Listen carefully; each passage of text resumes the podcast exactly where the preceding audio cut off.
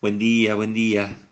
Jueves de la sexta semana, en la que según el dato del libro de los Hechos de los Apóstoles se habría celebrado la ascensión del Señor al cielo, que como sabemos estaremos eh, celebrando el domingo próximo. Y mañana empieza, por lo tanto, la novena del Espíritu Santo, que vamos a compartir en este breve espacio, si Dios quiere.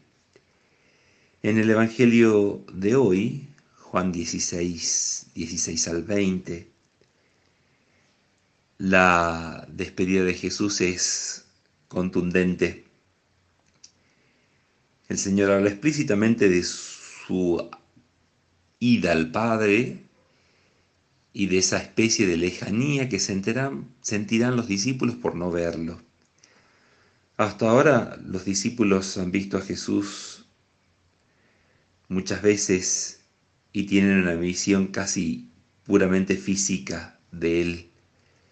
Pero el Espíritu pronto va a ampliar sus facultades con la luz interior y con la mayor capacidad de percepción para que vean a Jesús en las cosas de la vida. Los contemplativos son los que tienen el carisma de ver a Dios en todo. Pero en la vida del Espíritu hay también noches oscuras acompañadas de tristeza. Es la dura prueba para la fidelidad en el amor, porque no es lo mismo buscar al Dios que da consuelo que buscar los consuelos que vienen de Dios. Y la vida tiene esta dimensión de contemplación para todos los creyentes, porque esta experiencia de Dios que está y que se esconde y que vuelve a revelarse y que vuelve a desaparecer, en una imagen infantil nos recuerda que pareciera que Dios le gusta jugar a las escondidas en nuestra vida y nos sorprende cada vez que juega con nosotros. Pero cómo nos desmoraliza sentir su ausencia.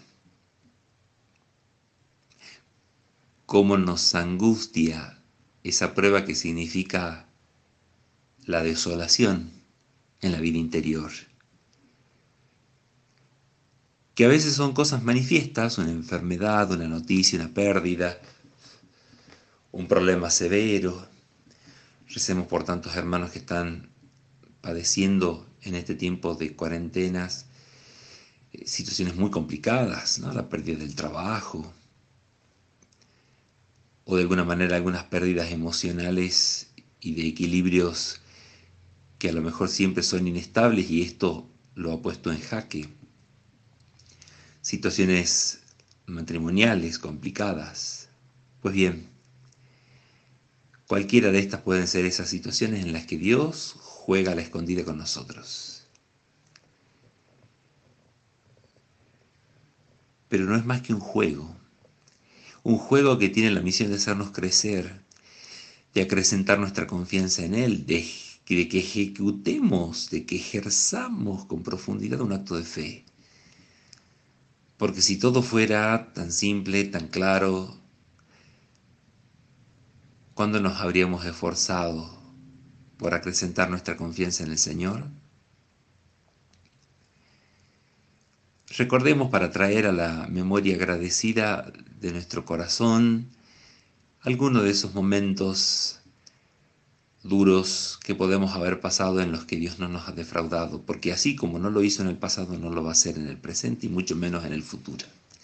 Dios siempre estará con nosotros y cuando, mayor, cuando de manera mayor sintamos su ausencia, es porque mayor ha de ser también su sorpresa.